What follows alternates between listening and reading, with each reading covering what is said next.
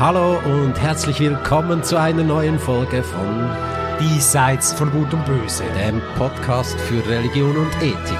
Mein Name ist Martin Gerlaus. Und ich bin Bert Oberholzer und wir haben wieder ein spannendes Thema und führen ein entspanntes Gespräch dazu. Heute, was würde Jesus tun oder beziehungsweise wen würde Jesus wählen? Wir schauen ein bisschen. Oder wäre Jesus heute noch wählbar? Ah, er steht selber vielleicht selbst zur Wahl oder er beteiligt sich einfach als normaler Bürger an, äh, an, an Wahlen. Und wir haben ja dieses Jahr wieder Wahlen in der Schweiz und überall finden Wahlen statt und da gibt es verschiedene Möglichkeiten, wie man da äh, sich schlau machen kann. Und wir haben, wir schauen jetzt mal ein, ein Instrument genauer an. Jetzt möchte ich mal fragen, seid ihr alle, liebe Zuschauer, Zuhörerinnen und Zuhörer, gut gerutscht ins neue Jahr 2013? Und auch du, Martin, Sehr gut gerutscht, danke. sehr gut gerutscht. Hast du äh, Silvester gefeiert? Auch, ja, vorher noch Weihnachten mit dir zusammen. Haben, hast du zur ähm, Weihnachtsfeier unsere Podcast-Episode abgespielt? Nein, Na, das war alles live dann. Aha, da hast du es nochmal live angesprochen vor der ganzen. Da Gesellschaft. haben wir die Profis rangelassen. Habt ihr nochmal Sure 19 gelesen? Der Weihnachtsmann, das Christkind und der Pfarrer. Ja, aber falls die Weihnachten von dir, lieber Zuhörer, lieber Zuhörerin, langweilig war, dann kannst du für nächste Lang äh, Weihnachten äh, dir die Folge 9 nochmals zu Gemüte führen und sie dann abspielen. Das kommt sehr gut. Aber heute gehen wir in die Politik. Wir sind ja eben bei der letzten Folge nur bis zur Geburt gekommen in der Biografie von Jesus. Ja, sind wir sehr das ist typisch für uns. Aber es war Weihnachten Aber, und wir ja, haben am ja. Schluss der Sendung gesagt, wir würden dann eine Fortsetzung machen, wo wir die biografische Lücke schließen, die sich ja dann auftut. Man hört äh, praktisch nichts mehr, bis er 30 ist und zu Mhm. predigen anfängt. Und wir haben angekündigt, dass wir dann zeigen werden, wie er wo er war, nämlich in, in Kaschmir, in Indien und dort in einem buddhistischen Kloster war und wie er dann zurückgekommen ist, Das um die so spannend, buddhistische kommt- Lehre ja. denn, denn, ja, zu adaptieren für die Juden, dann gekreuzigt worden ist und dann wieder zurückgegangen ist, weil er die Kreuzigung ja überlebt hat. Er ist auferstanden und ist zurück in den Osten. Das haben wir alles angekündigt. Sowas und das alles machen wir aber heute nicht, Ja, sondern wir haben also wir kündigen es auch wieder an, einfach. für Ostern. Das Ja, ja. passt wegen der Kreuzigung besser zu Ostern. Und wir hängen ja das, unser Material gern an Aktualität auf. Mhm. Und der Aktualitätsbezug, wie du gesagt hast, heute sollen die Wahlen sein. Das Wahljahr hat begonnen. In Zürich ja schon sehr bald. In Zürich kommen jetzt die Wahlen, schon ja, genau. überall. Es ist höchste Zeit und wir müssen uns beeilen, dass Wir haben die auch Leute Zuhörer bis in den hohen Norden, bis nach Sylt.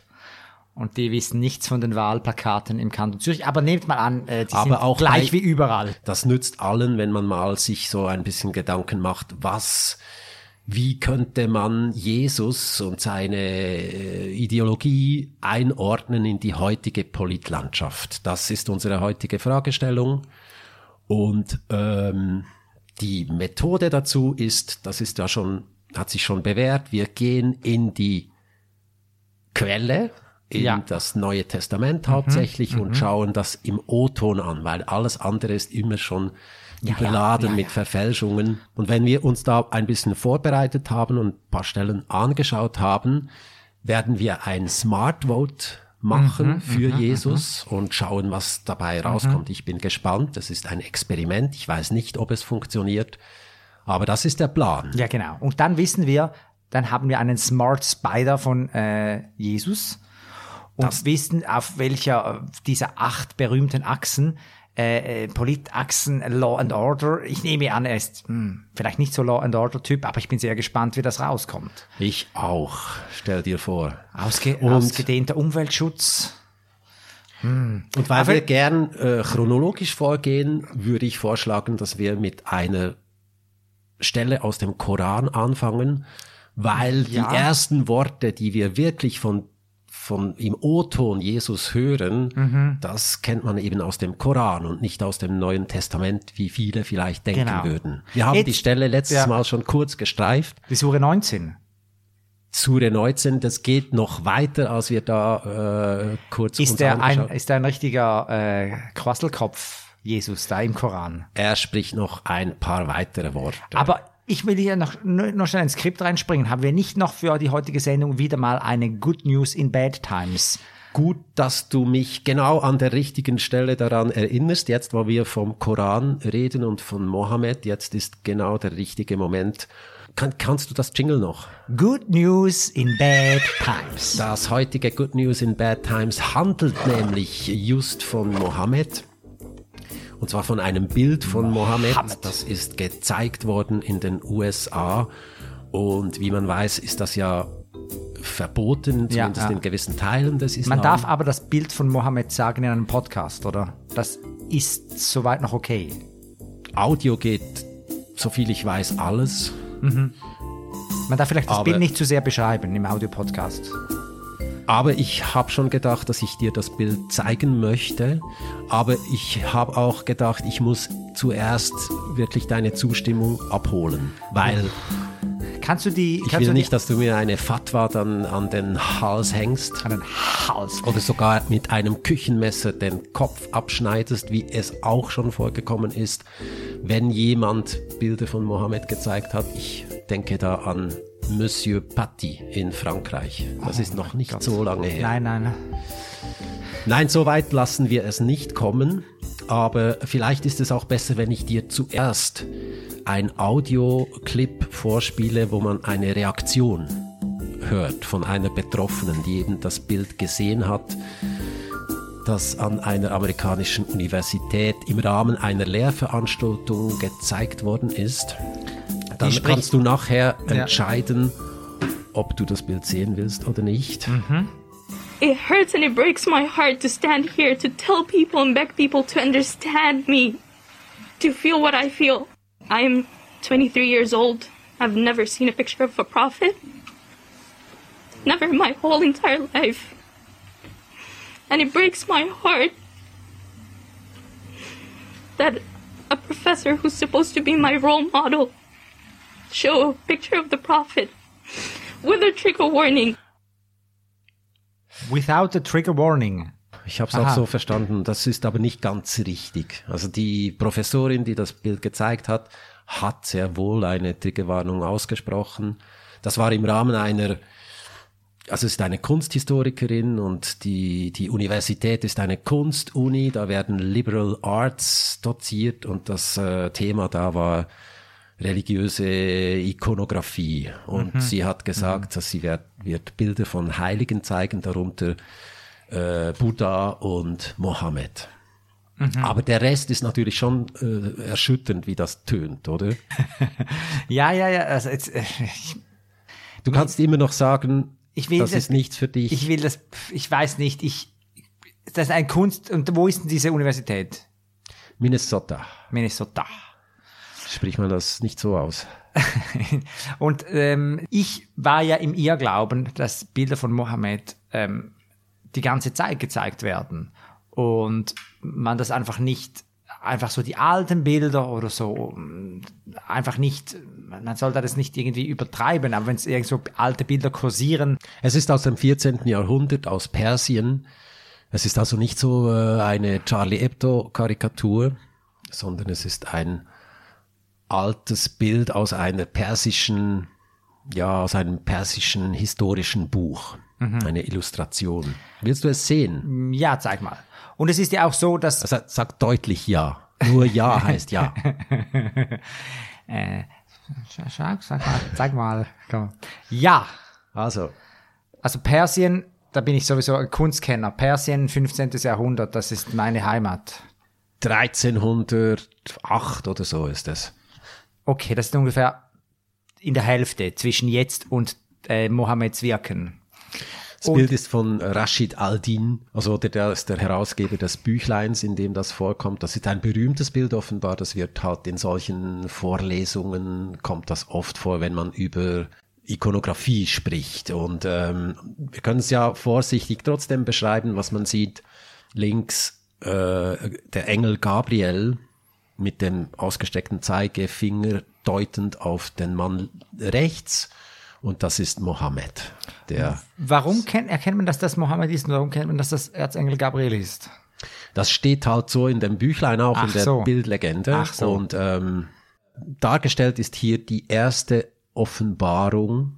Der Koran ist Mohammed ja offenbart worden Ja, und das soll die erste dieser mehreren Offenbarungen sein. Mhm. Vielleicht werden da genau diese Verse, die wir nachher anschauen werden, Von Jesus. offenbart. Ja, also vielleicht. insofern passt dieses Good News in Bad Times wirklich perfekt jetzt in unser Hauptthema. Das ist eine schöne Fügung.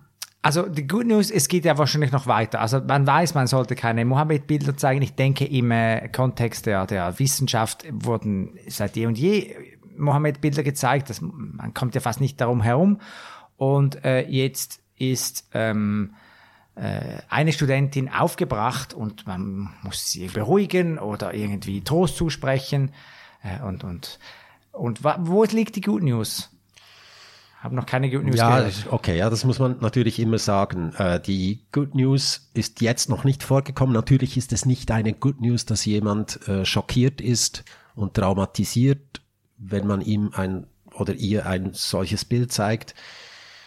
Die Frau, die du vorhin gehört hast, das ist eben eine junge Studentin, die ist 22, die ist aber auch Präsidentin des MSA, das ist die, oder des lokalen Ablegers des MSA, das ist die Muslim Students Association, die enge Verbindungen zur Muslimbruderschaft hat.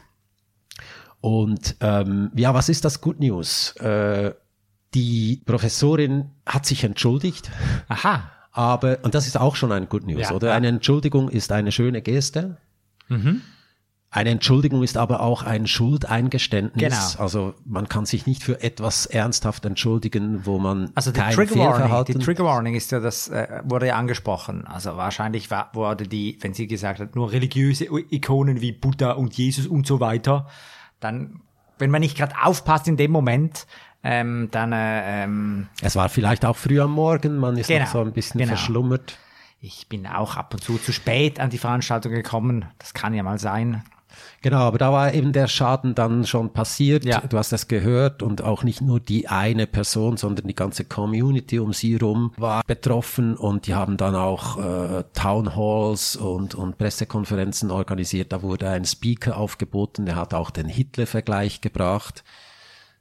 Also nicht die Professorin wurde mit Hitler gleichgesetzt, aber der Akt des Zeigen dieses Bildes wurde gleichgesetzt mit genauso gut könnte man lehren, Hitler sei gut. Das war Aha. die Aussage. Wie auch immer, das war der Universität dann auch zu viel und sie hat, sie hat sich getrennt von der Professorin. Das, äh, sie hat sie entlassen. Und das ist, das ist eigentlich das Das, Good News, mindestens aus der Sicht der Betroffenen. Mhm. Also es ist eine Art Genugtuung oder eine, eine Gerechtigkeit wird hergestellt. Eine Beleidigung hat stattgefunden. Also diese beleidigende Professorin ist jetzt entlassen worden. Das ist Good News. aus der Perspektive Ja, ja. Derjenigen ja. Leute, die ein solches Bild eben Aber- offensiv finden. Okay, und das ist auch das einzige Bild, das es noch so gibt, das aus Persien da, und das sollte man einfach nicht mehr zeigen. Das ist jetzt eigentlich die Botschaft. Und da gibt's noch das von Charlie Hebdo. Aber sonst gibt's keine Mohammed-Bilder. Doch, es gibt schon eine rechte Menge von Mohammed-Bildern, also die wurden ja in gewissen Regionen halt produziert, das kommt eben aus Persien. Manchmal gibt's auch Bilder von Mohammed, wo man einfach das Gesicht nicht sieht. Das wurde ausgespart. Aha, Man so wie bei Google Street Turban Map. und den Bart, aber nicht das Gesicht. Das war eine, ein, Ja. eine Kompromisslösung. Eben wie bei Google Street View, wo So alles so. ähnlich. Ja. Genau, und das geht.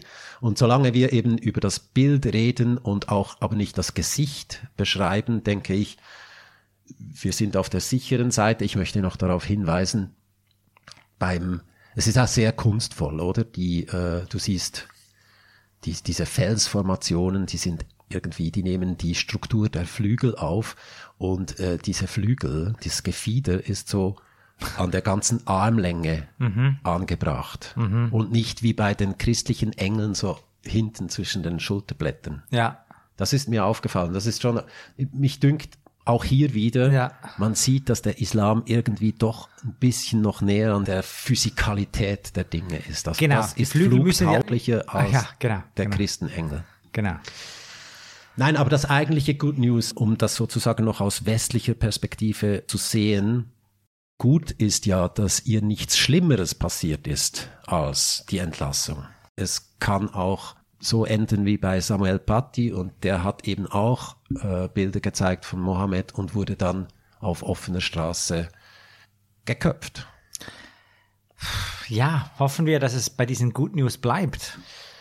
Du scheinst nicht so begeistert zu sein. Willst du noch ich bin, das äh, Abjingle machen? Nee, ich, ich habe mir nur ge gedacht, bei David Patti war es auch Good News bis, zur, bis zum Moment, wo dann dieser Wirrkopf ihn umgebracht hat. Und warum gibt es, ähm, warum darf man, also es steht irgendwo, dass man das nicht zeigen darf, aber die alten, ab, ab, beim Urheberrecht, ab wie vielen Jahren, Jahrhunderten darf man es dann vielleicht doch zeigen, weil es, man erkennt ja nichts so viel, oder darf man nicht wissen, dass er einen Schnauz hatte? Oder was ist der Also- Grund? Also ich will vielleicht auch nicht in die Tiefe gehen, aber wieso darf man das nicht zeigen? Also nicht im Koran, aber dann später in Hadithen kommen Stellen vor, die dann später so gedeutet wurden, dass Mohammed Bilder im Allgemeinen blöd fand. Also das hat wahrscheinlich einen Zusammenhang auch mit dem byzantinischen Bilderstreit, der ja auch da in den in diesen Jahrhunderten ungefähr stattgefunden hat. Also da sind die Christen aufeinander losgegangen die Ikonoklasten, die haben äh, Bilder zerstört in den Kirchen, weil sie eben fanden, man soll Heilige nicht darstellen, also nicht nur Jesus, sondern überhaupt keine Heiligen, weil das sind so Götzenanbetungen, Ja, ja. das haben die, die, die Christen auch ausdiskutiert und teilweise mit Gewalt. Und da haben sich aber die Ikono, wie heißen die? Ikonoduden. Ikonoluden. Das sind die anderen, also die die Bilder gut fanden Ja. und die haben sich äh, in Christentum durchgesetzt. Deshalb sind die, die Kirchen immer noch voll von, Okay, von aber äh, die Figuren. Reformierten haben dann auch wieder so eine Phase gehabt, oder? Die haben auch wieder die Bilder rausgerissen aus den Kirchen. Und ähm, ich erinnere mich hier in Zürich gibt es ein schönes Bild vom Zürich vom 14., 15. Jahrhundert. Ähm, und dann haben sie die, haben sie es einfach übermalt, die, die heiligen Elemente. Und jetzt ist einfach so ein historisches Bild. Wo so große Waldflächen hat, man denkt, wieso hat es so eine große Waldfläche? Aber da stand halt irgendwo die Felix und der Regula, die Regula und so weiter. Und ähm, die wurden dann wegretuschiert. Ja, die Reformierten sind sicher weniger Bilder fixiert als die Katholiken, aber auch nicht, eben auch nicht so, dass sie jetzt jemandem den Kopf abschneiden würden. Ja, ja. Okay, von den Hadithen zurück zum Koran und äh, Ja, du hast recht, viel zu lange äh, mit dem News verbracht. Gehen wir zurück zu Jesus, der ist ja heute unsere Hauptperson. Aber wir bleiben noch einen Moment bei Mohammed und im Koran, wie angedeutet vorhin, äh, denn Mohammed darf man ja nicht zeigen, aber man darf ihn zitieren. Und wir wollen uns als erstes diesen Ausschnitt aus der Sure 19 anschauen, in der eben, wie wir das letzte Mal gesehen haben, Jesus unter der Palme geboren wird ja. und dann äh, eben schon sehr bald buchstäblich in der Wiege seine ersten Worte spricht. Die habe ich hier in meinem Exemplar, eine Erstausgabe des Koran. Die Markierungen mit dem Leuchtstift kannst du einfach ignorieren und bitte sei vorsichtig. Du darfst die, die Seiten nicht zu ruckartig umblättern. Okay. Also ich zitiere aus der Sure 19, die haben wir ja letzte, äh, letzte Folge schon zitiert und er sagte, das ist nämlich Jesus, als er auf die Welt gekommen ist. Er sagt, ich bin wahrlich Allahs Diener. Er hat mir die Schrift gegeben und mich zu einem Propheten gemacht. Und gesegnet hat er mich gemacht, wo immer ich bin, und angeordnet hat er mir, das Gebet zu verrichten und die Abgabe zu entrichten, solange ich lebe und gütig gegen meine Mutter zu sein. Und er hat mich weder gewalttätig noch unglücklich gemacht. Und der Friede sei auf mir am Tag, da ich geboren wurde, und am Tag, da ich sterbe, und am Tag, da ich wieder zum Leben auferweckt werde. Das ist Issa, Jissa, der Sohn Mariams. Es ist das Wort der Wahrheit, woran sie zweifeln. Es steht Allah nicht an, sich ein Kind zu nehmen. Preis sei ihm. Doch die Gruppierungen wurden uneins untereinander, denn wehe denjenigen, die ungläubig sind, vor dem Erleben eines gewaltigen Tages. Wie vorzüglich werden sie hören und sehen am Tag, dass sie zu uns kommen werden. Aber die Ungerechten befinden sich heute in einem deutlichen Irrtum. Warne sie vor dem Tag der gramvollen Reue, wenn die Angelegenheit entschieden sein wird, während sie unachtsam sind und während sie nicht glauben. Es ist eine schwierige Stelle, dünkt mich, wenn man das noch nie gehört hat und auch sonst, also am Schluss, gegen wen richten sich diese Drohungen, oder? Wer sind da die Ungläubigen und die Ungerechten? Das ist ja ein bisschen, äh, kommt ein bisschen unerwartet nach diesen Aussagen von Jesus. Sind genau. die Ungläubigen die, die nicht an Jesus glauben oder sind es eben die, die glauben, dass er Gottes Sohn ist. Ja, sind die, die glauben, es sei Gottes Sohn, weil es steht Allah nicht an, sich ein Kind zu nehmen. Ich denke, diese Sure 19 gibt es vielleicht nur gerade deswegen, um diesen Punkt zu machen, dass Jesus eben nicht Gottes Sohn ist, sondern nur, in Anführungszeichen, ein Prophet, ein Diener Allahs. Also es waren die ersten Worte von äh, Jesus, von Isa. Isa. Isa, aber er ist nicht, aber politisch können wir ja nicht noch so viel Nein, deuten, so oder? viel können wir jetzt noch nicht rausholen, aber ich habe gedacht, dass wir eben zuerst ein bisschen so uns auch vor Augen führen, was er so für ein Typ ist, für einen Charakter. Und hier ist er eben noch recht bescheiden, wie er auftaucht. Er ist noch nicht der, der Gottes Sohn ist, sondern er ist Diener Allahs, er verrichtet das Gebet und so. Aber er ist ja ein Säugling. Also wenn ich einen ja. Säugling hören würde, wie er sagt, er ist ein Prophet, dann würde ich wohl denken, was wird das wohl für ein Ego werden, wenn er 30 ist? das wollen wir uns als nächstes vornehmen. Also Jesus Ego als 30-Jähriger eben. Also was ist das für ein Typ? Wie sieht er seine Rolle in der Welt oder als Leitfigur einer politischen Bewegung? Und was können wir daraus schließen für sein politisches Profil in Vorbereitung unseres Smart Votes? Genau. Er kandidiert aber nicht selber. Er füllt es nur an aus, aber bis jetzt mit einem großen Ego. Genau, und das gängige Bild, das wir so haben in unseren Breitengraden zumindest, ist ja, Jesus ist so der Sanftmütige, mhm. der die Nächstenliebe predigt, mhm. der die andere Backe hinhält, der eine soziale Ader hat, ausgeprägt, der etwas äh, übrig hat für Minderheiten und so weiter, für die Gleichstellung. Und wahrscheinlich würde er auch für Tempo 30 votieren. Nein, eben, das wissen wir nicht, aber ja, das Profil, das man ihm zuschreiben würde, ist so ein bisschen linkslastig, würde ich meinen. Und andererseits gibt es aber eben auch die Anglikaner, die ja überhaupt nicht links sind und trotzdem sehr gut mit Jesus äh, zurechtkommen. Also auch hier gibt es sehr konservative Christen. Und wenn dieses Spektrum so breit ist, bleibt uns eigentlich gar nichts anderes übrig, als in die Quellen zu gehen und. Genau, wo geht's weiter mit den Quellen? Äh, ich schlage vor, dass wir zum Einstieg die Geschichte vom Feigenbaum und von der Tempelreinigung, das sind zwei Geschichten, die aber so ineinander verschränkt sind. Da erfährt man etwas ähm, über die Persönlichkeit von Jesus. Ich bin sehr gespannt. Markus. Markus aus dem Markus Evangelium 11, Kapitel 11 kann ich da vorlesen. Und zwar am und am nächsten Tag, als sie von Bethanien weggingen, hungerte ihn. Ihn ist ja wieder Jesus, nehme ich an. Und er sah einen Feigenbaum von ferne, der Blätter hatte. Da ging er hin, ob er etwas darauf fände. Und als er zu ihm kam, fand er nichts als Blätter. Denn es war nicht die Zeit für Feigen. Da antwortete Jesus und sprach zu ihm, Nun esse niemand mehr eine Frucht von dir in Ewigkeit. Und seine Jünger hörten das. Es war nicht die Zeit für Feigen. Also es war irgendwie, genau, also was, was ist das? Mer ist nicht gewachsen, März oder so. Und die Feigen sind erst im Oktober reif. Ich weiß nicht, wann genau die reif sind, aber auf jeden Fall war nicht die Zeit dafür. Und warum sagt er dann, niemand mehr esse eine Frucht von dir?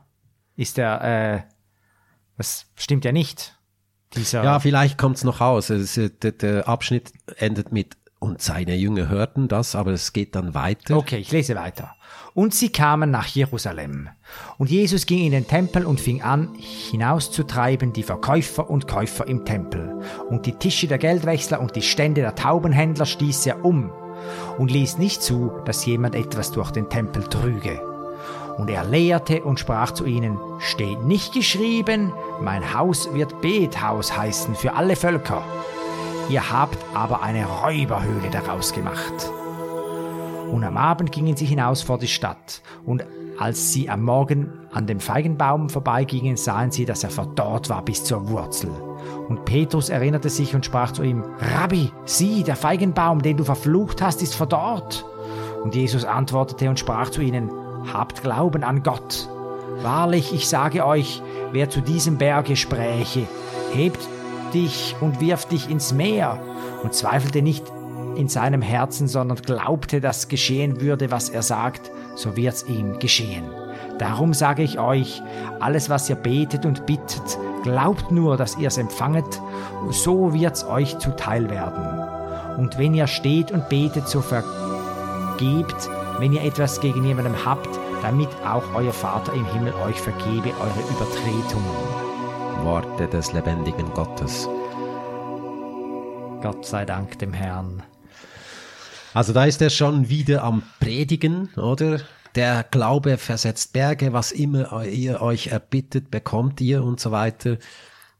Und eben erst hat er gerade noch gezeigt, dass er sich nicht mal die Feigen selber wünschen kann. Ja. Oder? Äh, das das ja, ist ja. ihm nicht gelungen. Also er glaubt, er der, Berg, aus. der Berg fällt ins Meer.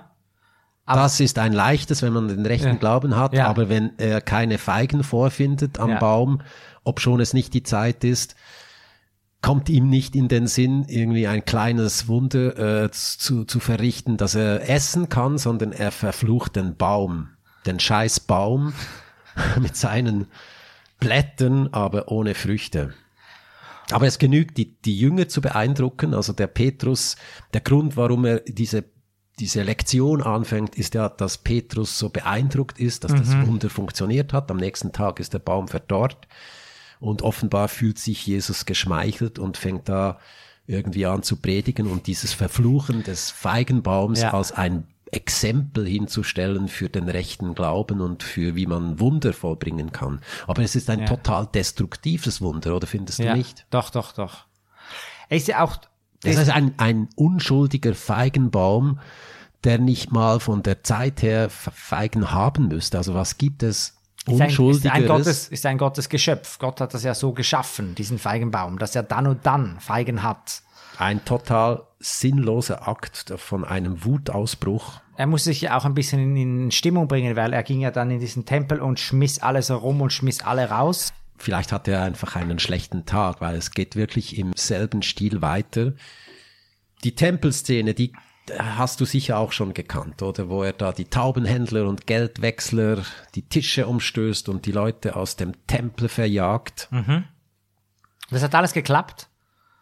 Der sanftmütige Jesus kann die alle rausjagen. Oder ist diese Crew, diese Jüngerschaft, die da mit ihm ist, ist diese recht muskulös und so, dass da, dass die hatten da nicht vielleicht alle ihre Baseballschläger dabei. Nein, ich weiß es nicht. Es, man fragt sich natürlich, aber vielleicht hat, hat man ihn auch Wunder tun sehen schon. Oder er hat einfach so eine Autorität, dass er als einzelne Person all diese Leute verjagen kann, ohne behelligt zu werden. Aber jetzt muss und dann ich, ja. auch noch zu erklären, warum er es tut. Der Grund, warum er da so wütet, also, also ihn stört ja. einfach, dass da überhaupt irgendwie äh, Dinge verhökert werden.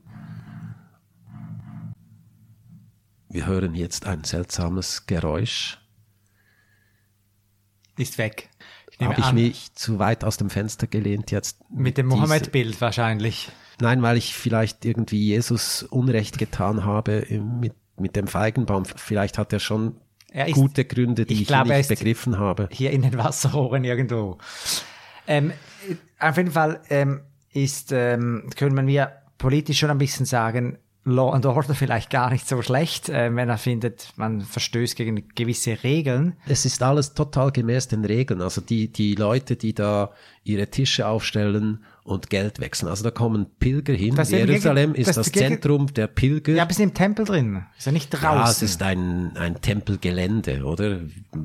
Ob, ob das so Ging sehr drin wäre. In den Tempel. Ja, man sagt auch in der Innenstadt. Das ist das Zentrum von Jerusalem und es kann schon sein, es ist ihm zu nahe am Tempel, aber das, was passiert, ist total gemäß den Sitten und Bräuchen. Also dieses Geld muss gewechselt werden von den Pilgern, damit sie sich die Tauben kaufen können, weil die Tauben müssen sie zum Opfer darbringen. plus die Tempelsteuer. Also die kann man nur in einer bestimmten Währung bezahlen. Das ist sowas Das ist alles wie legal. der tyrische Shekel oder so. Und die, diese, diese Währung gibt es nur, um die Tempelsteuer zu bezahlen. Und das ist aber Ja. für, für die Juden damals ist das Identitätsstiften. Also, dass man einmal im Jahr hingeht und die Tempelsteuer äh, entrichtet. Das gehört dazu. Das kann man nur, wenn Geld gewechselt wird. Ich frage mich, ob es wirklich einfach der Ort ist, was ihn so auf die Palme bringt. Wenn die das in einer entfernteren Nebengasse gemacht hätten, diese Geschäfte, wäre er dann nicht so ausgeflippt. Ich glaube doch, also das, das stört ihn einfach, dass überhaupt jemand Geld verdient Ja, ja.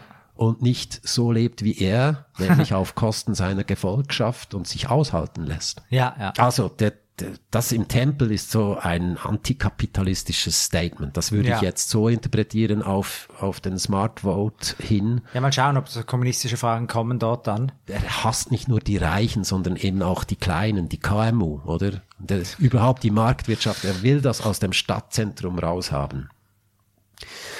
Gut, so Ja, ist ja. unsere vorläufige Interpretation. Ich habe unten dran noch einen kleinen Abschnitt äh, hingetan, einfach um zu zeigen, was, was die Theologie dann mit so einer Szene macht. Willst du das auch noch kurz lesen? Das ist von Kardinal Christoph Schönborn.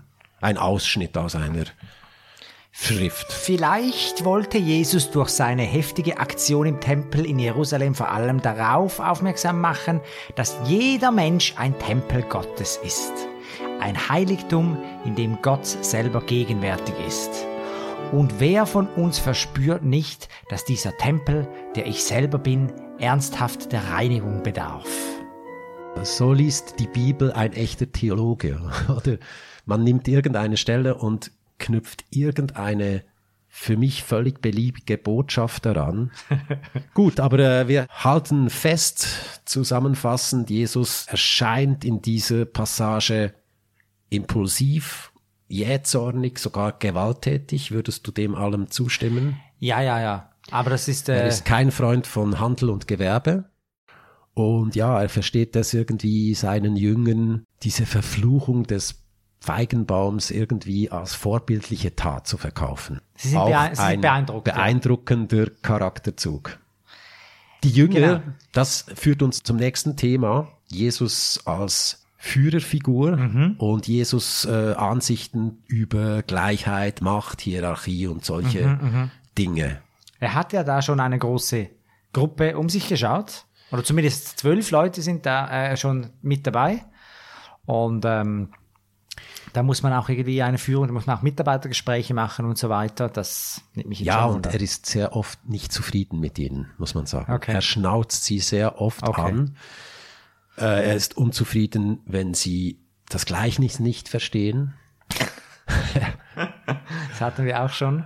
ähm, oder wenn sie eben irgendwie äh, zu, wenn sie ungläubig sind und die Wunder nicht gut genug tun können, wie er. Etwas, was auch immer wieder vorkommt im Dialog zwischen Jesus und den Jüngern. Sie wollen immer wissen, was haben wir davon, dass wir dir nachfolgen? Mhm. Oder wer von uns ist höherrangig, im Himmelreich spätestens? Aha. Also die Das ist nächsten eine paar große Ausschnitte- Frage bei den Jüngern. Genau, und das kommt jetzt in den nächsten paar Passagen vor. Matthäus 23. Okay.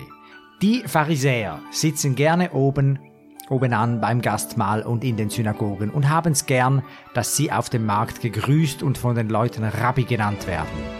Aber ihr sollt euch nicht Rabbi nennen lassen, denn einer ist euer Meister. Ihr aber seid alle Brüder. Ihr sollt niemand euren Vater nennen auf Erden, denn einer ist euer Vater, der im Himmel. Und ihr sollt euch nicht Lehrer nennen lassen, denn einer ist euer Lehrer, Christus. Wort des lebendigen Gottes. Dank sei Gott dem Herrn. Ja, ihr seid alle Brüder und einer ist euer Meister, nämlich Christus und das bin zufälligerweise ich. Das ist die Aussage in diesem Ausschnitt. Ja, Ja, ja. Rabbi bedeutet einfach irgendwie Gelehrter, Meister, ja. Meister, genau. Lehrer. Und man sollte nicht äh, sagen, dass der Petrus ein Meister ist und der, Nein, nur einer ist der Meister, nämlich Jesus. ja. Ja, er hat selber auch Ambitionen.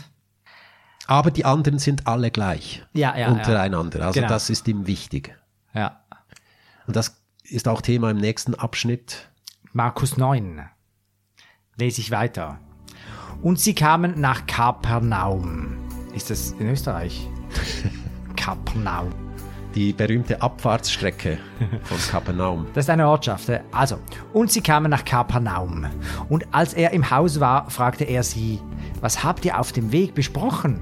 Sie aber schwiegen, denn sie hatten auf dem Weg miteinander besprochen, wer der Größte sei. Und er setzte sich und rief die Zwölf und sprach zu ihnen, wenn jemand will der Erste sein, der soll der Letzte sein von allen und aller Diener. Und er nahm ein Kind, stellte es mitten unter sie und herzte es und sprach zu ihnen, wer ein solches Kind in meinem Namen aufnimmt, der nimmt mich auf. Wort des lebendigen Gottes. Gott sei Dank dem Herrn. Ja, Kinderherzen vor einem Publikum, das ist so eine typische Geste von Politikern. Das würde ich dir Mhm. Ja, empfehlen, ja. wenn du das nächste Mal ja. auf Wahlkampf bist. Ja, ja. Und er weigert sich erneut hier eine Rangfolge zu bestimmen unter den Jüngern. Er besteht auf der flachen Hierarchie. Alle Jünger sind gleich und eben sie sind auch nicht mehr wert als jedes beliebige Kind aus dem, aus der Menge. Wer ein solches Kind in meinem Namen aufnimmt, der nimmt mich auf. Genau. Er und alle anderen Gut. sind gleich. Und nun wollen sie eben auch aber wissen, was ist der Lohn? Was haben wir von unserem Engagement, dass wir dir äh, Mhm, hinterherlaufen? Im nächsten Abschnitt, Matthäus 19. Da antwortete Petrus und sprach zu ihm, siehe, wir haben alles verlassen und sind dir nachgefolgt. Was wird uns dafür zuteil? Jesus aber sprach zu ihnen, wahrlich, ich sage euch, ihr, die mir nachgefolgt seid, werdet bei der Wiedergeburt, wenn der Menschensohn sitzen wird auf dem Thron seiner Herrlichkeit, auch sitzen auf zwölf Thronen und richten die zwölf Stämme Israels. Und wer Häuser oder Brüder oder Schwestern oder Vater oder Mutter oder Kinder oder Äcker verlässt, um meines Namens willen, der wird's hundertfach empfangen und das ewige Leben ererben. Aber viele, die die Ersten sind, werden die Letzten und die Letzten werden die Ersten sein. Wort des lebendigen Gottes. Dank sei Gott dem Herrn. Ja, hier spürt man jetzt ein gewisses Entgegenkommen. Er ver verweigert zwar immer noch eine Rangordnung zu bestimmen, aber was er ihnen verspricht ist, dass sie der einst neben ihm auf zwölf Thronen sitzen und über die zwölf Stämme Israels regieren und das muss schon ein ziemliches Incentive gewesen sein für die Jünger, die ja Fischersöhne und so waren. Also die Stämme Israels sind quasi die, die ganze Welt, äh, die ganze gläubige Welt zumindest, äh, ist diese zwölf Stämme unterteilt und im Himmel gilt die gleiche geografische Einteilung noch immer und dort werden sie dann äh, so ähm, äh, äh, regiert. Das Himmelreich ist eben einerseits ein, tatsächlich ein Jenseits, aber das Himmelreich wird ja auch dann, wenn er wiederkommt. Aha. Und das ist nicht so fern. Also nach eigenen Angaben von Jesus wird er noch zu Lebzeiten der Jünger wiederkommen. Das ist die messianische Naherwartung. Und das wird beschrieben als äh, das Himmelreich, das eben auf Erden in Israel errichtet wird. Also wenn man das jetzt wieder politisch sehen könnte, ist es mehr so eine, eine statt eine Parteiwahl, so eine, eine Kopfwahl, wo man sagt, hey, ich wähle dich oder ich setze mich für dich ein, ich bin vielleicht der, eine wichtige Figur in der Kultur oder so, ich setze mich für dich ein und was kriege ich dann dafür, wenn du dann Volkswirtschaftsdirektor bist? Dann, ähm, dann gebe ich dir dann schon was. Äh, Du kannst dann neben mir sitzen. Ja, es ist die. Ich gebe dir so, ein Pöstli. So sichert sich ein Anführer die Loyalität seiner Mitstreiter, oder? Mhm. Das hat Lenin wahrscheinlich auch gesagt, bevor Ja, er man die muss, Revolution. man muss, es ist ja etwas Ähnliches, das man als Politiker dann verspricht. Es ist ja auch nicht, es ist ja vielleicht nicht im Himmel, das ist dann vielleicht zu wenig, aber es ist ja auch nicht garantiert, dass, dass man, ähm, man wird einfach begünstigt, aber man weiß noch nicht genau wo. Ist eigentlich ein, ein Investment, das noch nicht so ganz klar aus, Ja, ja. ausgereift ist von diesem, Er verspricht ihnen zwar diese hohen Posten, Mhm.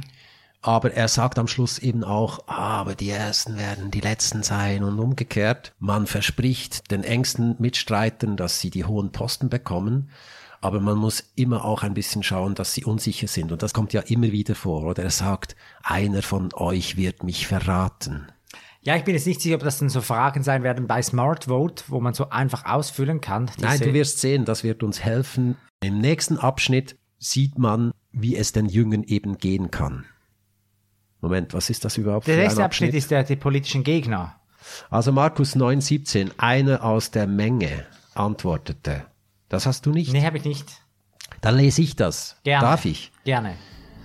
Einer aber aus der Menge antwortete, Meister, ich habe meinen Sohn hergebracht zu dir.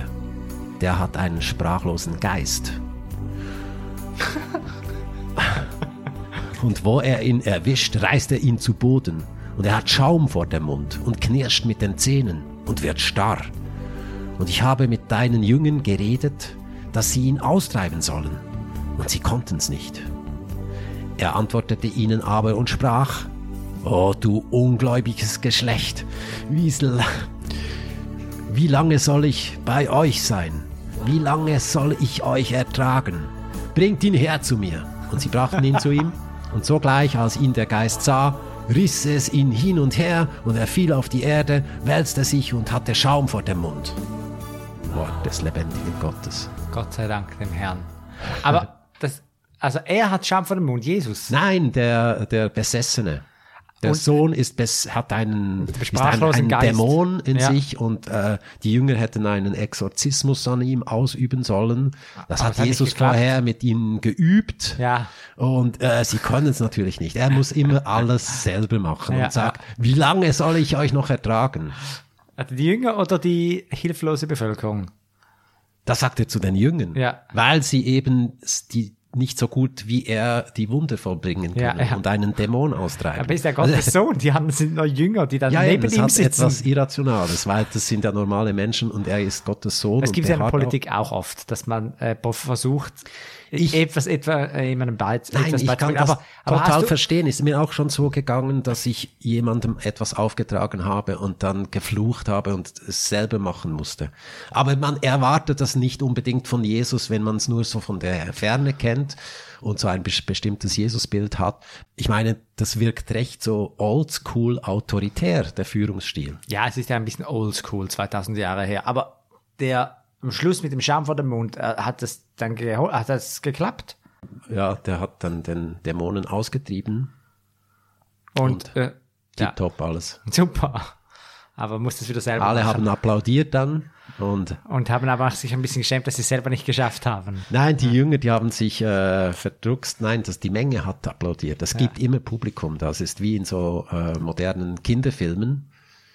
Die enden ja immer mit einer großen Menge, die applaudiert. Und in der Mitte sieht man die Hauptfiguren, die irgendwie gefeiert werden. Ah, kenne ich nicht. Guckst du keine Kinderfilme? Harry. Harry Potter nicht so. Unterschied. Harry Potter hört auch genauso auf. Ja, ich so habe meinst du. neulich eine Folge ja, ja, gesehen. ja, ich habe heute eine Folge gesehen. Also, Das hört genauso ja, ja, auf. genau. Am Schluss sind sie im großen Saal Ja, ja, ja. und ja, ja. alle jetzt weiß ich, was du, applaudieren. jetzt weißt du, weißt du, was, ja, ja, ja. Und all diese Figuren, diese Harry Potter Figuren und Frodo und so, das sind ja immer erl eigentlich Erlöserfiguren. Ja, Das ist nicht so weit entfernt. Und äh, wenn Jesus da hier äh, einen Dämonen erfolgreich austreibt, dann darf man ja wohl applaudieren. Ja. Aber jetzt machen wir weiter mit den politischen Gegnern im, äh, im, die genannt werden, also die wir nicht erahnen müssen, sondern die ähm, also politischen Gegner, wie soll man sagen? Er hat er einfach äh, Gegner von seiner Gruppierung und wie er mit diesen umgeht. Ja, genau. Also die, man würde ja vielleicht denken, weil da das die Besatzungsmacht war, das wären die Römer gewesen. Genau. Aber die, und die kommen ja fast nicht vor, also die kommen schon vor, aber die sind mehr so Kulisse und die Akteure sind, sind andere, also die Pharisäer und die Sadduzäer, die Schriftgelehrten, die kommen ja äh, in jedem zweiten Vers kommen die vor Mhm. und werden sehr oft auch äh, eben angegriffen, auch beschimpft mit, äh, mit Und die Römer haben die wahrscheinlich gar nicht unterscheiden können, oder? ich glaube, wir müssen kurz sagen, was es da für politische Gruppierungen gab. Die Sadduzäer und die Pharisäer sind die, die oft vorkommen im Neuen Testament. Der Vollständigkeit halber, es gibt noch die Essene und die Zeloten. Die Zeloten kennt man noch so fast als Wort. Ja. Zeloten, ja. Sie- Zealots. Das sind Fanatiker oder Eiferer heißt okay. es wörtlich und das sind eigentlich ist das eine Terroristenorganisation. Also die bringen Leute mit dem Dolch um, gern auf dem Markt im Gedränge, wo sie dann schnell um, wa um, was, können. um was zu machen? Um dass sie, die stechen Römer ab und Juden, die mit den Römern kooperieren. Schwierig, die im Parteiensystem bei uns jetzt das zuzuordnen, also die kommen nicht vor. Das ist außerparlamentarische Opposition, am ehesten vielleicht Antifa, Ja. könnte man sagen. Und die Essener, das sind, das ist so ein Kollektiv, eine Kommune, frugal in ihrem Lebensstil, asketisch. Äh, dazu gehört auch, dass sie intimen Kontakt mit Frauen meiden. Also das schließt ein, dass es männerdominiert ist. Das würde heute wahrscheinlich eher so eine Kommune sein, die nachhaltigen Lebensstil irgendwo probiert mit Gemüseanbau und so. Nicht Aber- wirklich eine, einer Partei Aber diese beiden sind jetzt nicht so groß erwähnt. Die, Nein. okay. Aber zu den, ähm, zu den Sadduzäern und zu den Pharisäern kommen wir gleich. Die Sadduzäer sind, ja, das ist so die Elitepartei. Das, äh, die, die stammen aus der aristokratischen Oberschicht. Sie kontrollieren Handel und Gewerbe. Also es ist die Wirtschaftspartei, könnte man sagen. Sie sind auch die, die von diesem Pilgertourismus in Jerusalem äh, profitieren. Sie kooperieren mit den Römern und äh, religionsmäßig, also sie glauben nicht an die Auferstehung, nicht an die Unsterblichkeit der Seele, sie glauben nicht an Engel und Geister, es gibt kein Schicksal, Gott greift nicht ins menschliche Leben ein. Am ehesten vergleichbar mit der FDP, Wirtschaftspartei, Elite oder mindestens das Image, das, das der FDP immer noch anhaftet, pro Gewerbe. Und ja, und Jesus hasst sie. Und die Pharisäer, das sind, die definieren sich eigentlich hauptsächlich durch die Opposition zu den Sadduzäern. Das sind die, die sehr konservativ sind gegen Fremdeinflüsse, also gegen die hellenistischen Einflüsse. Der Staat soll allein von der Tora bestimmt sein. Es sind Schriftgelehrte, die die Tora interpretieren und aus ihnen werden dann später die Rabbiner. Und die Sadduzäer sind mehr, die kooperieren mehr mit den Römern, aber sie sind weniger religiös als die Pharisäer. Ja, Ja, ja.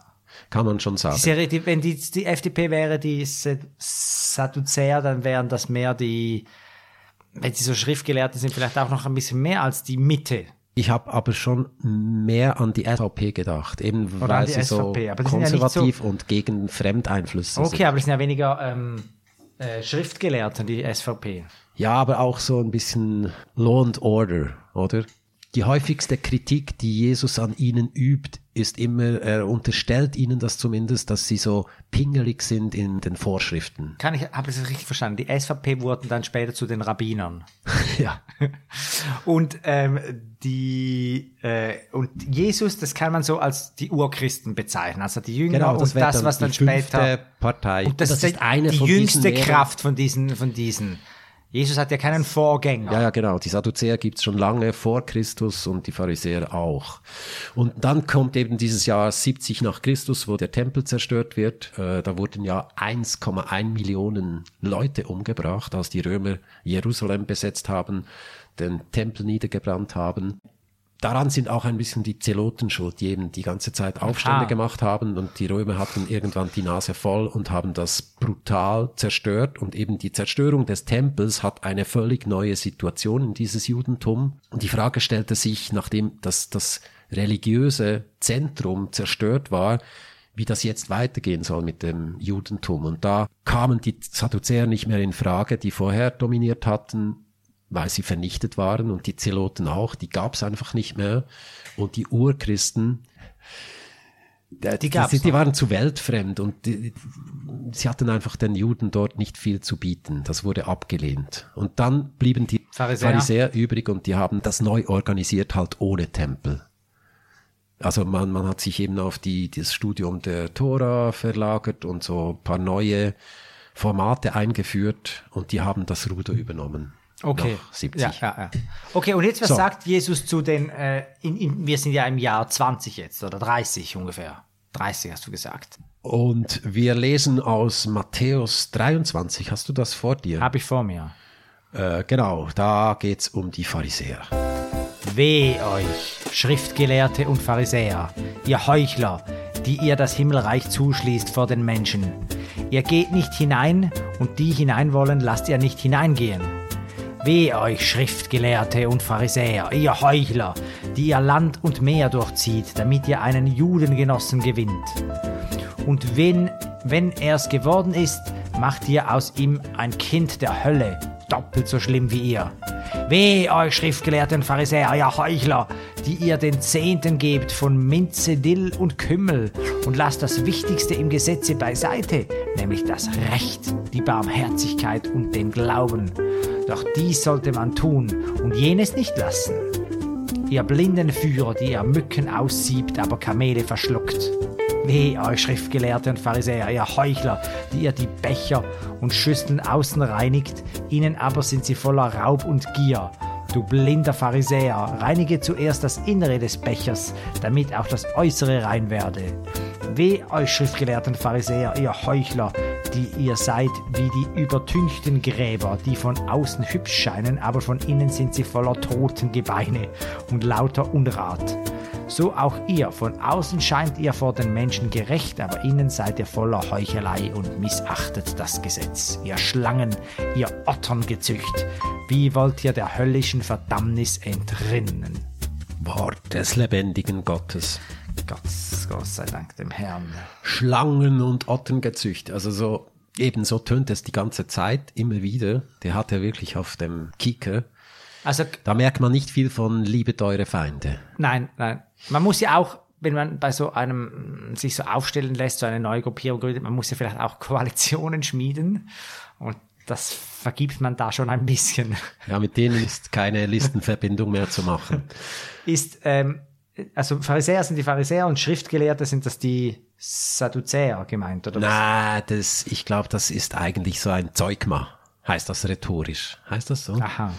Das ist so wie Schlangen und Otterngezücht. Das Ja. klingt irgendwie besser. Ah, kannst du mir noch erklären, so ganz äh, botanisch, was ein Otterngezücht ist? Ottern. Was ist ein Otter? Ein Fischotter? Das sind aber total herzige Tiere, glaube ich. Ja. Oder sind das die Seehunde? Nein, die Otter sind die kleinen mit Pelz. Ja. Ja, die haben damals das hässlich gefunden und äh, ekelhaft. Deshalb es ist wirklich, glaube ich, als Schimpfwort gemeint. Glaubst du nicht? Doch, doch. ich Heuchler, glaube schon. Ich Schlangen glaube und schon. Ottengezücht. Ja. Er sagt Oder einfach, sie sind Heuchler. Sie sind außen. Ja, und äh, sie sieben Mücken und verschlucken Kamele. Es tönt noch Ja. gut, aber man weiß Ja, eigentlich nicht, was gemeint ist. Oder sie reinigen die Bäche von außen. die Gräber sind Diese- nicht so schön innen. Diese Passage spricht er zum Volk, also nicht direkt zu den Pharisäern. Es gibt aber auch direkte Begegnungen, wo es dann um konkretere Streitpunkte geht. Und im nächsten wird vielleicht etwas deutlicher, was es mit den Bächen auf sich hat. Die innen nicht gereinigt sind. Markus 7. Die Pharisäer und einige Schriftgelehrte, die aus Jerusalem gekommen waren, versammelten sich bei Jesus. Oh, ich ahne Schlimmes. Sie versammelten sich bei Jesus. Sie sahen, dass einige seiner Jünger ihr Brot mit unreinen, das heißt mit ungewaschenen Händen aßen. Die Pharisäer essen nämlich wie alle Juden nur, wenn sie vorher mit einer Handvoll Wasser die Hände gewaschen haben. So halten sie an der Überlieferung der Alten fest. Auch wenn sie vom Markt kommen, essen sie nicht, ohne sich vorher zu waschen. Noch viele andere überlieferte Vorschriften halten sie ein, wie das Abspülen von Bechern, Krügen und Kesseln. Die Pharisäer und die Schriftgelehrten fragten ihn also, warum halten sich deine Jünger nicht an die Überlieferungen der Alten, sondern essen ihr Brot mit unreinen Händen? Er antwortete ihnen, der Prophet Jesaja hatte recht mit dem, was er über euch Heuchler sagte, wie er geschrieben steht. Dieses Volk ehrt mich mit den Lippen, sein Herz aber ist weit weg von mir. Vergeblich verehren sie mich, was sie lehren, sind Satzungen von Menschen. Ihr gebt Gottes Gebot preis und haltet euch an die Überlieferungen der Menschen. Denn Mose hat gesagt, ehre deinen Vater und deine Mutter. Und wer Vater oder Mutter schmäht, soll mit dem Tod bestraft werden. Ihr aber lehrt, wenn einer zu seinem Vater oder seiner Mutter sagt, Korban, das heißt Weihgeschenk, sei, was du von mir als und was du von mir als Unterstützung erhalten sollst, dann lasst ihr ihn nichts mehr für Vater oder Mutter tun. So setzt ihr durch eure eigenen Überlieferungen Gottes Wort außer Kraft und ähnlich handelt ihr in vielen Fällen. Dann rief er die Leute wieder zu. Das macht ihn unrein. er pivotiert da wie ein Politiker, oder? Wenn du eine Ah. unangenehme Frage gestellt bekommst vom Journalisten, dann fängst du so an, als würdest du antworten und dann redest du von Vater und Mutter und irgendwas, nur nicht von diesen Hygienevorschriften, weil die stellen ja eine normale Frage. Also warum wollen die Jungen nicht die, Die Hände, Hände waschen? Er findet offenbar, wenn man vom Markt kommt, dass man sich die Hände wäscht, das findet Genau. er überflüssig. Ich denke, so in Pandemie-Zusammenhang wäre er eher im Lager der Maßnahmengegner und Impfskeptiker mit dieser Haltung. Und das andere eben hat irgendwie wie mit der Frage überhaupt nichts zu tun. Er, Und ich weiß, ich habe es ja nicht verstanden beim Lesen. Ich habe gedacht, ich bin wieder der größte Depp, ich komme gar nicht raus, was jetzt das mit der Hygiene zu tun hat. Aber ich habe es auch so gedacht. Das geht mir nämlich in der Politik auch oft so, dass ich es einfach nicht verstehe. Und vielleicht müsste ich äh, die Lehren aus der Bibel ziehen und einfach denken, das ist nur eine Ablenkung. Also, Aber ähm, ähm, äh, äh, haben wir jetzt schon etwas für einen Smart Vote auszuführen? Ja, ist das jetzt schon oder musst du wir noch? könnten auf das Gesundheitsthema jetzt, das ist zwar ein bisschen dünn, aber Ja, wir ja. wissen immerhin etwas und schauen, was da für Ja, ich Fragen muss ja kommen. immer, ich muss ja immer noch, ich sehe ja immer noch das Mohammed-Bild hier auf unserem Screen. Vielleicht kannst du mal Smartphone einblenden. Kapitel 2 Gesundheit. Sollen Personen eine zusätzliche Gebühr bezahlen müssen, wenn sie den Spitalnotfall wegen nicht dringlicher Behandlungen aufsuchen? Ich denke erst, Jesus sagt, also dem Geld hat es zwar nicht so auf sich, aber Spitalnotfall ist ja eigentlich eher selber, oder? Oder seid ihr jünger? Und die Frage ist, ob Sie eine zusätzliche Gebühr bezahlen müssen, wenn es nicht dringlich ist. Genau. Ich würde sagen, nein, er lässt sich selber auch nie etwas bezahlen. Er heilt wirklich jede Menge von Kranken, und verlangt nichts körperlich dafür. Kranken, Lahmen, Blinden, Ja. aber auch psychisch Kranken und er verlangt nie etwas. Also gut, nein. Dann soll der Kanton Zürich aufgrund der gestiegenen Preise mehr Geld für die Befriedigung der Krankenkasse bereitstellen. Ähm, Ich würde sagen ja, weil es den Armen zugutekommt. Und da kam jetzt, die kamen jetzt in keinem Abschnitt vor, aber die gibt es schon auch, die, äh, oder nicht? ja, doch, doch. Also sagen wir es- eher ja. Ja, ja, eher ja. Aber die dritte Frage ist, soll der Kanton das Therapieangebot für physisch erkrankte Menschen ausbauen? Also physisch kra- erkrankte Menschen. Der Kanton, ja. Psychisch heißt es. Genau, psychisch meine ich mit physisch. ähm, Ich würde sagen unbedingt ja. Er hat ja eben gerade so einen Besessenen genau, geheilt. genau. Ja. Und er hat sich darüber beklagt, dass seine Jünger das immer noch nicht drauf Genau. haben. Ähm, er wird auf jeden Fall ja sagen, das muss ausgebaut Genau, werden. der Kanton, es die Jünger nicht können. Der Kanton ist ja wie der Nachfolgestaat vom, von, seinem, von seiner urgrößten Jüngerschaft. Der Staat ist eigentlich das Himmelreich, das sich jetzt erfüllt hat. Soll der, ach so, aber der Kanton ist ja eigentlich in, zu dieser Zeit, genau. Also soll der Kanton die Arbeitsbedingungen von Fachpersonen der medizinischen Grundversorgung Versorgung verbessern. Also die, Löhne quasi oder die Arbeitszeiten von den äh, Pflegerinnen und Pflegern im Spital. Ich denke schon. E- Eben auch wegen dem Samariter, diese Geschichte äh, haben wir jetzt nicht gelesen, aber äh, der kommt sehr gut weg. Der Samariter liest den, den Verletzten nicht nur auf, sondern er bezahlt dann auch für seine Pflege. Deshalb würde ich sagen, unbedingt ja. Aber mit seinem gespaltenen Verhältnis zu Geld Das kommt halt fast überall vor. Wenn wir jede Frage, in der Geld eine Rolle spielt, mit Nein beantworten, dann gibt es auch kein akkurates Bild. dann ist er am Schluss ein Pharisäer. Also, wir machen Dann haben weiter. wir schon das erste genau. ausgefüllt. Das nächste Kapitel wäre Ehe und Familie. ja, wir haben ja gesehen gerade, wie er den Pharisäern vorwirft, dass sie die Eltern nicht genügend ehren und so.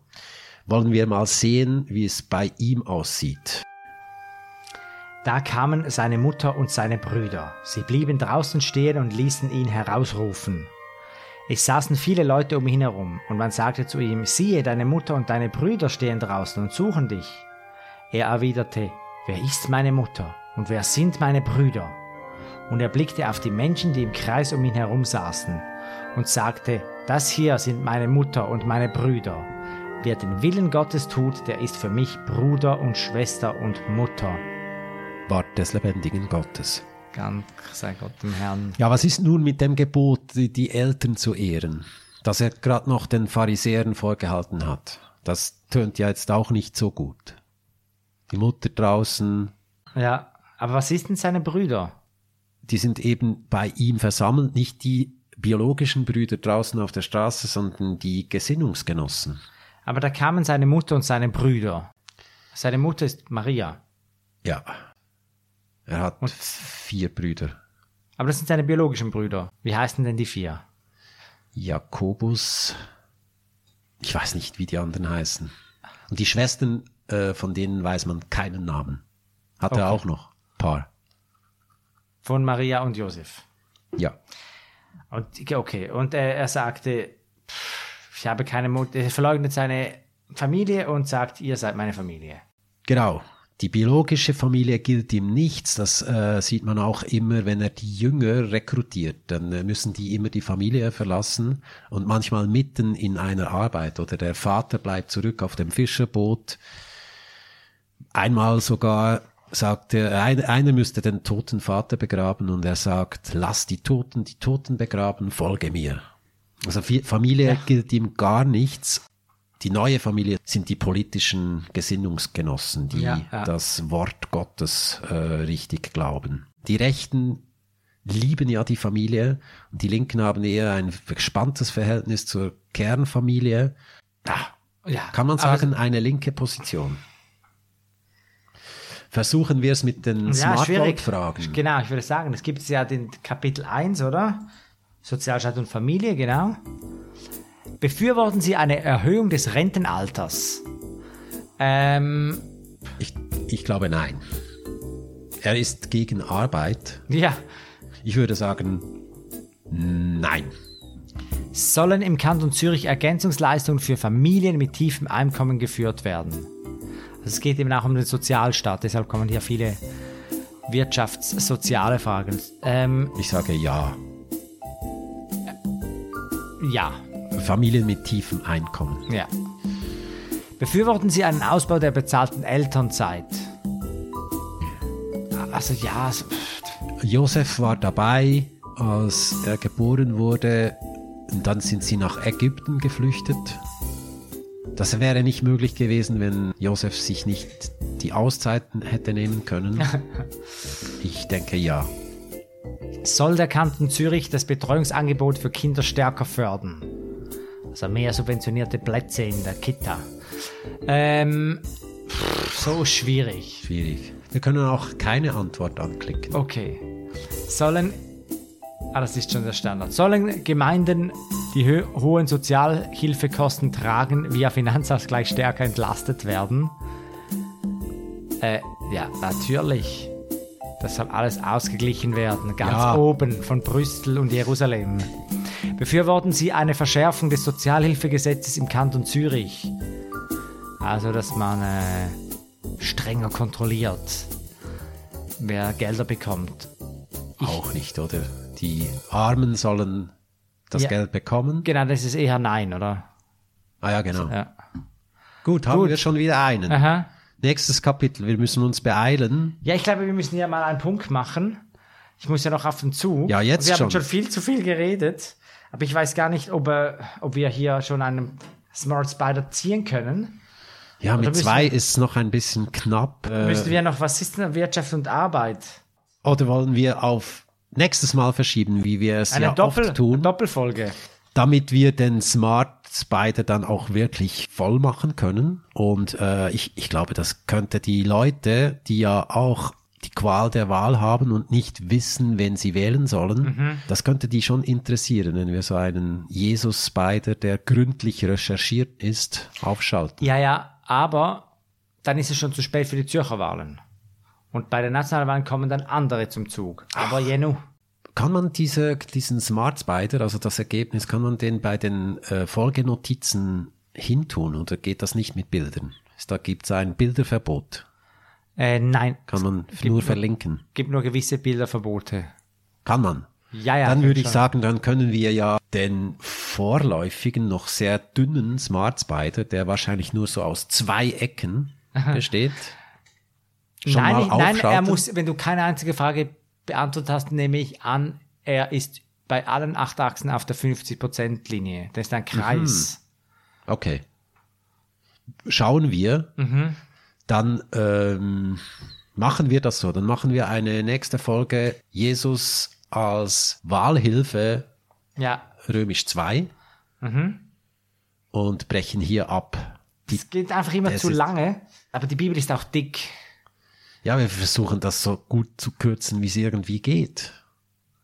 Gut, gut. Also, ich hoffe, ihr wisst, wen ihr wählen müsst. Ihr könnt auch, es ist auch erlaubt, äh, an den Wahlen teilzunehmen, wenn man nicht so bibelfest ist. Man muss auch nicht unbedingt so, äh, so wählen wie Jesus. Nein, natürlich nicht. Ja. Wir sind total für die Trennung von Religion und Staat. Sind wir nicht. Und Jesus übrigens auch. Gebt dem Kaiser, was des Kaisers ist. Gebt Gott, was Gottes ist. Ah, ah, ah. Das respektieren wir natürlich. Mit dem Jesus-Spider wollen wir nicht sagen, so wie Jesus wählen würde, ist richtig, sondern einfach eine Orientierungshilfe. Ja, ja. Die Fragestellung von früher und die Fragestellung von jetzt. Früher waren es die Pharisäer, heute ist es ein internationales Thema. Ja, genau. Also ich bin schon noch gespannt auf das Tempo 30, wenn das noch... Gibt es eine, gibt's eine Rubrik, äh, was ist das? Verkehr und Energie und Raumplanung. Ver vielleicht. Da kommt sicher Tempo 30, wenn es um den Kanton Verkehr Zürich und Infrastruktur, genau. Ich glaube, Jesus ist für Tempo 30. Wobei mit dem Esel. Also der Esel, der Esel, der kann ja, also es gibt ja Esel und Pferde. Die Römer hatten Pferde, die waren ungefähr Tempo 30 und das ist das Schnellste, was man ja, kann. Der Esel ist sicher, es war zudem noch ein Füllen von einem Esel, also der war sicher sehr langsam. Zehn. Höchstens. Höchstens. Und die römischen Pferde waren 30 und die haben natürlich genervt, wenn sie da überholt haben. Ja, und mit diesen Streitwagen können sie schon wahrscheinlich auch zwischendurch. Ah, du meinst, sie sind so 60 oder so ge geritten? Nicht über eine lange Strecke. In, in, in, der, in der Länge der Strecke kann man sie ja vergessen, aber, ich. aber immer wenn man einen ähm, Esel überholt hat, man schon auf 60 beschleunigt, so ein bisschen zu äh, imponieren. Ähm, ja, genau, okay, dann war das Verhältnis seguir ao Teatro.